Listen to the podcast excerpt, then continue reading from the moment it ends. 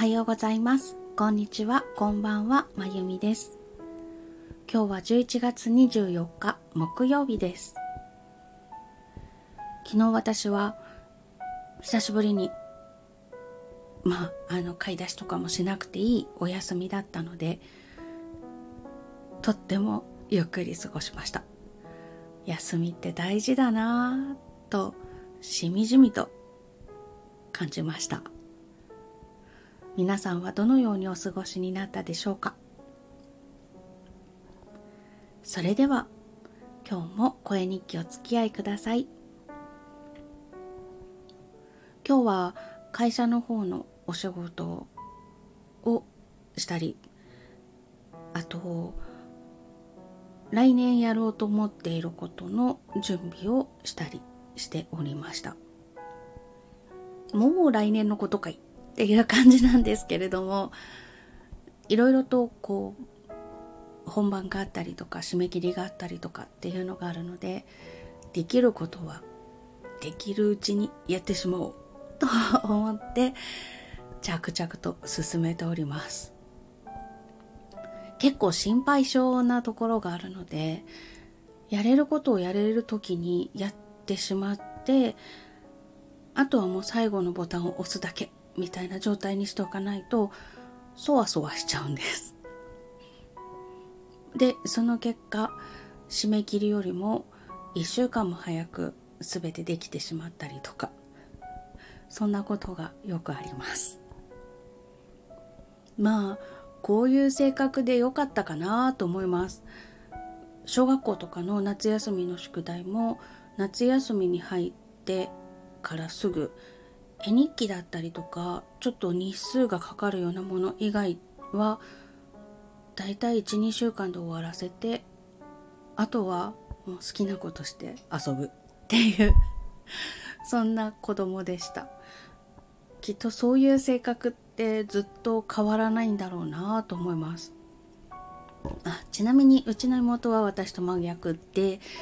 えっと、夏休みが終わるギリギリから必死になって始めて家族みんなで手伝う みたいな感じで。まああの9月1日には間に合わないっていうタイプの子でした。私はそれを見ていてヒヤヒヤしてイライラしちゃう。そんな感じでした。最近はまあうちは夫がそれに近くて結構ゆっくりやるんですけれどももう大人になったからかイライラはしないんですけれどもちょっと心配してしまったりします。ということで早くももう来年締め切りの仕事も準備を始めたりしつつ過ごしておりました。あとは、うん、そうですね。昨日ちょっとツイッターとかの方ではお礼の投稿をしたんですけれどもスタンド FM の方でお礼を申し上げていなかったので今日はそのお話がしたいなと思っております。17日にリリースしたバス音域の鍵盤ハーモニカのために書いた曲「池の主」こちらが知人から「チャートインしてるよ」とお知らせが来まして私それの見方が全然分かっていなくてそんなんどこに書いてあるんだろうって思ったんです。実は月の光の時にもチャートインしててでスタンド FM で他の方のライブにお邪魔してた時におめでとうって言われてへえって思ったんです。であの当の本人がこんな感じなのであれ？見間違いだったかな？っていう感じでその場はお話が終わったんですけれども他の方からも同じように言われて頭の中がクエスチョンでいっぱいになりました。で今回またチャットインしてるよって教えていただいたので今度こそ探そうと思って一生懸命探して見つけました。そしたらあの50チャートインって書いてあってへえ、50位まで出すんだ。すごいね。って ちょっと神気味にお返事をしましたところ、違うってばって言われまして、何が違うんだって50って書いてあるよって思ったんですね。そしたら、あの、タップしてみって言われて、頭の中またまたクエスチョンマークいっぱいになりながらタップしてみたら、ひゃー で、びっくりして、きっと私もこのページにたどり着けないからってすぐスクショして それでお礼の投稿をさせていただきました。あの、バス音域の鍵盤ハーモニカて楽器の存在自体知らない方がたくさんいらっしゃるかと思います。そして私が作った曲なのでめちゃくちゃマイナーな人の名前の曲で当然曲も初めて公開するので題名だって聞いたことがない人がたくさんいただろうしいや皆さん知らないですよね。池の主ってなんじゃい？みたいなね。そういう中で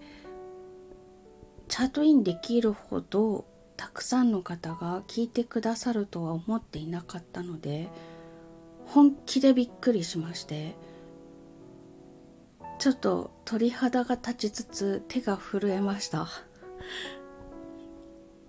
でちょっと半べそを書きながら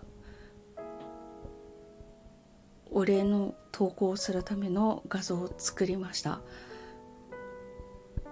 今日のサムネはそれにしたんですけれどもめちゃくちゃ嬉しくありがたく感じました。オリジナル曲を出すということは聴いてくださる人がどう感じるかっていうのが全部私に来るわけですよね。他の作曲家がいる曲を弾いてる分には弾き方がどうのっていうところは私に来るけれども曲がどうのっていうのは 作曲家の問題じゃないですかだからちょっとあの半分こうできたりできなかったりみたいな感じなんですけどオリジナル曲だとそれが全部自分なので怖かったですいや今も怖いです来月また出すんですけど、それも怖いです。そして、不安でなんか気恥ずかしい感じがします。ジャズとかね、やってる人、あと他のオリジナル曲出してる人、すごいなって自分でいざ出してみたら、しみじみと感じました。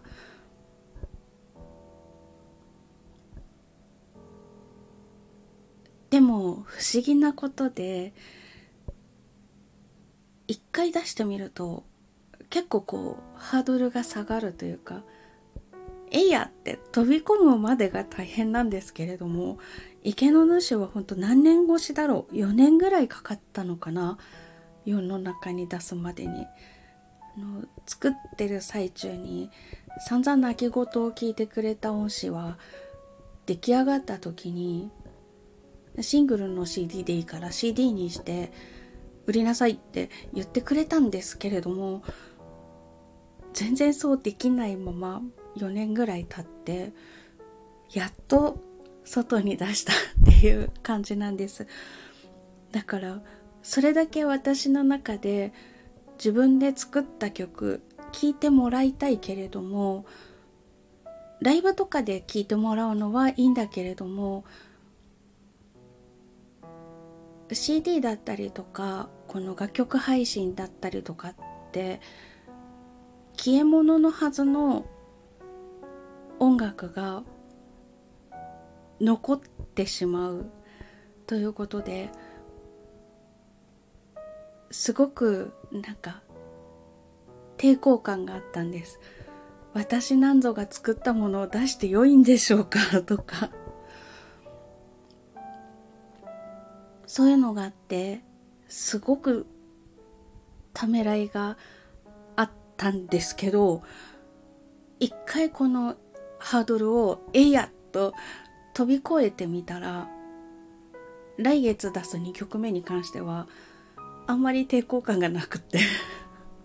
来月はピアノのために書いた曲を出すんですけれどもそれは先々月だったかな？に作ったんですね。この作るスパンも短かったんですけれども作ってから世に出すまでのスパンがめちゃ短くてこの間参加させていただいた楽器フェスでもお聴きいただいてそれもアーカイブに残ったままにしてるしそれから来月には純コアから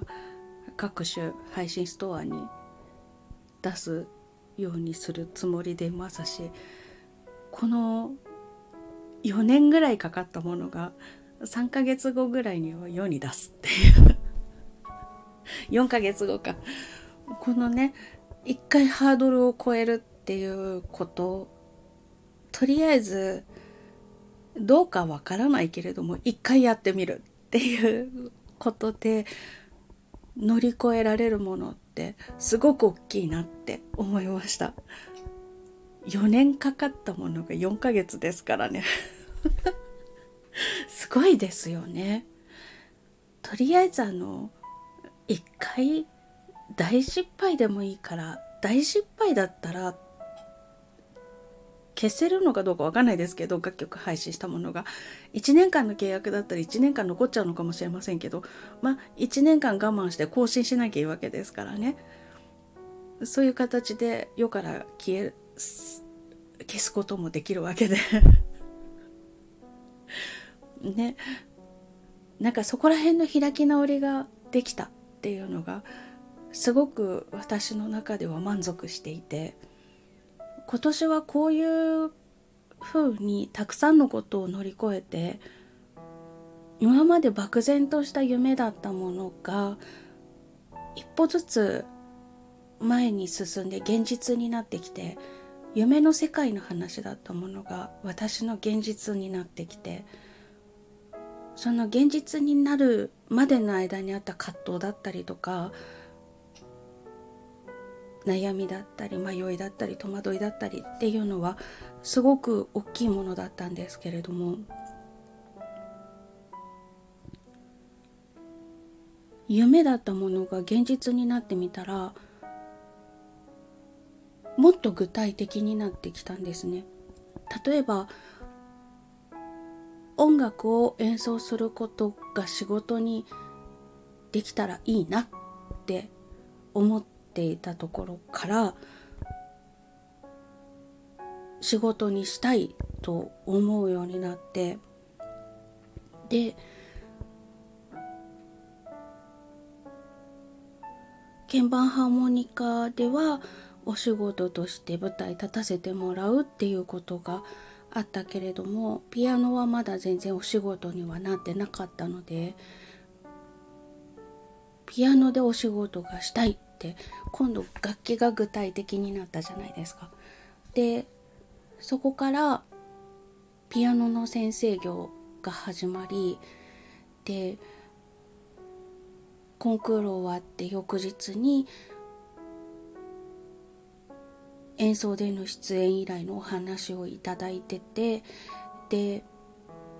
お仕事として